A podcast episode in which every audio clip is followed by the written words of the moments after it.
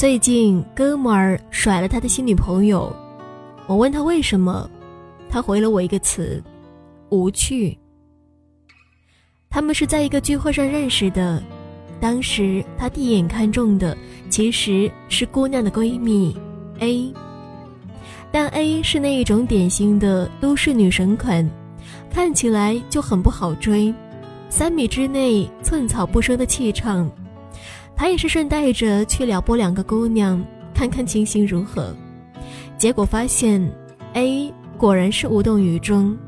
但她的闺蜜很快就和她打成了一片，她当时也是空窗期，就想着顺便谈个恋爱也不错，于是就这么不费吹灰之力的到手了。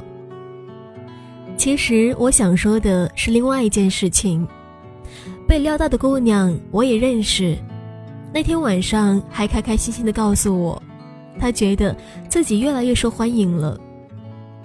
多么残酷的真相！有时候我们自以为的受欢迎，也许只是因为看起来比另外一个女人好撩。容易撩的结果，也是容易被甩。就像买了一件打折的衣服，退而求其次之后，男人发现他依然惦记那个很贵的牌子，而 A 小姐对这一切全然不知。对他而言，即使知道也会庆幸。与其来这一场鸡肋般的无疾而终的爱情，还不如高傲的单身。我在想，这个世界上有很多和 A 小姐一样的姑娘，看起来美貌能干，却无人敢问的姑娘。他们如果知道这些，会不会失落呢？有个朋友说。一只天鹅会因为少了一只青蛙的搭讪而失落吗？可是，挑的连青蛙都搭讪不了，这样真的好吗？一开始，我们都以为这样的姑娘是生活标准太高，不选择没钱的男人。后来却发现，很多公子哥在他们面前就那样败下阵来。他们垂头丧气地拿着最新款的包包和空运来的玫瑰花，开着豪车悻悻离去。后来我们以为姑娘们喜欢的是暖男，却发现那些木讷石头男居然也在他们面前灰飞烟灭。我们不由得真的开始替姑娘们捏把汗。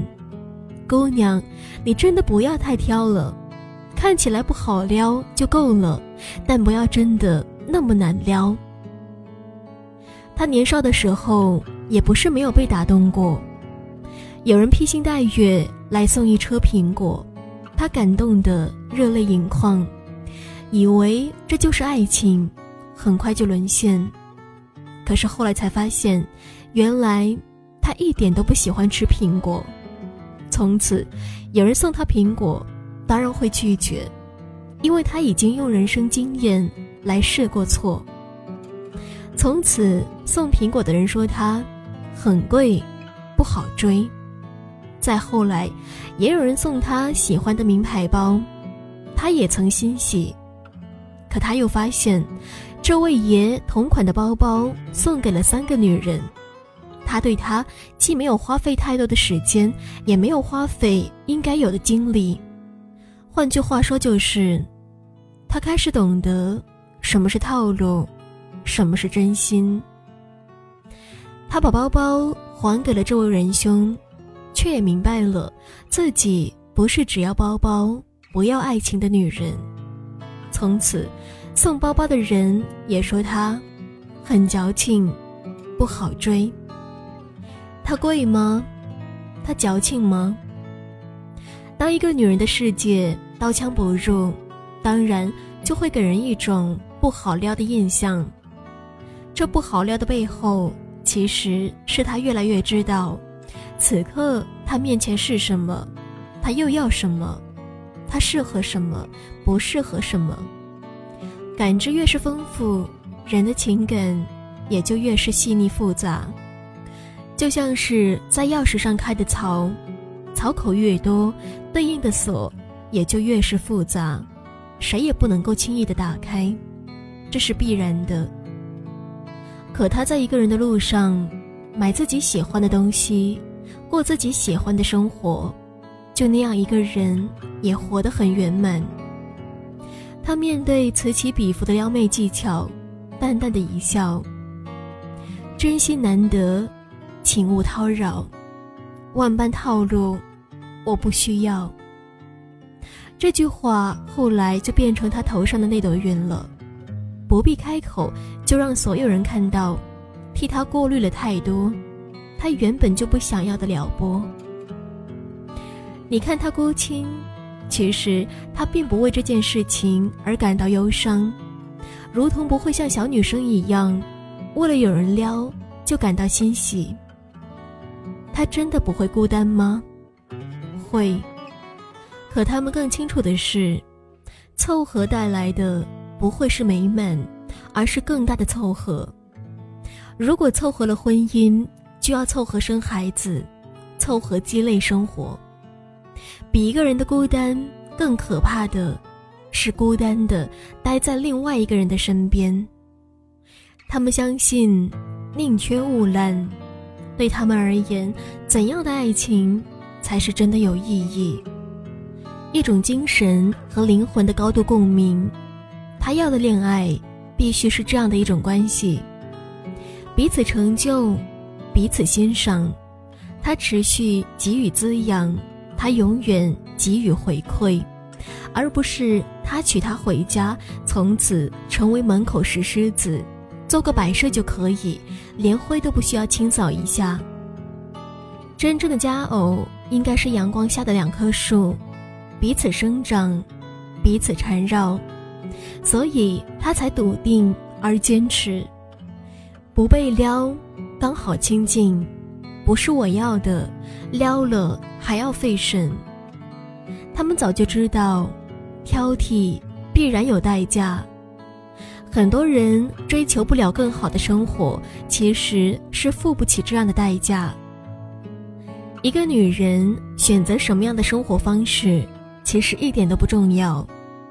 每个人都有自己的生存之道，有的是依附，有的是任性。有的是唯我独尊，有的是八面玲珑。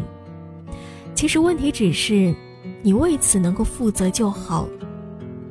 如同近日学形象搭配课，有个小女生怯生生地问我，如何可以打扮得很好看，但不受人眼？你想的太美，做美女本来就是一件很高调的事情，就不要再想着隐藏。这就是你要付出的代价，像一个美丽的靶子，接受四方审视。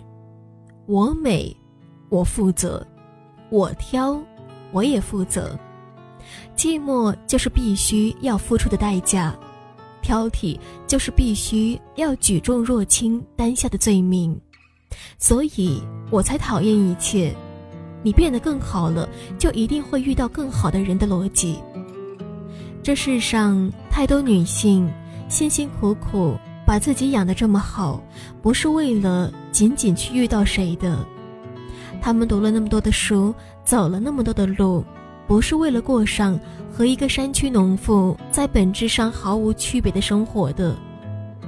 能担得起多大的孤清，就走得了多远的路，因为唯此一生，多么短暂。空无一物的心和房间一样，都需要最适合自己的东西才能把它填满。其他的，我不需要。做一个挑剔的女人，在那些高贵的爱情还没有来的时候，宁愿回家去拥抱一个人的精致生活。至少在那个房间里，你可以安安静静和那些在工艺上比你还挑剔的沙发一起拥抱。只属于你们的洁净世界。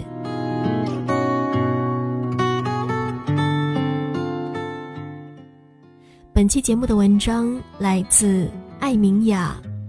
如果有喜欢尼勒的朋友，你可以添加我的听友互动群：五四八五三四七幺零，五四八五三四七幺零，或者你也可以关注我的微信公众号 “nj 尼乐”。感谢收听，我们下期节目再见。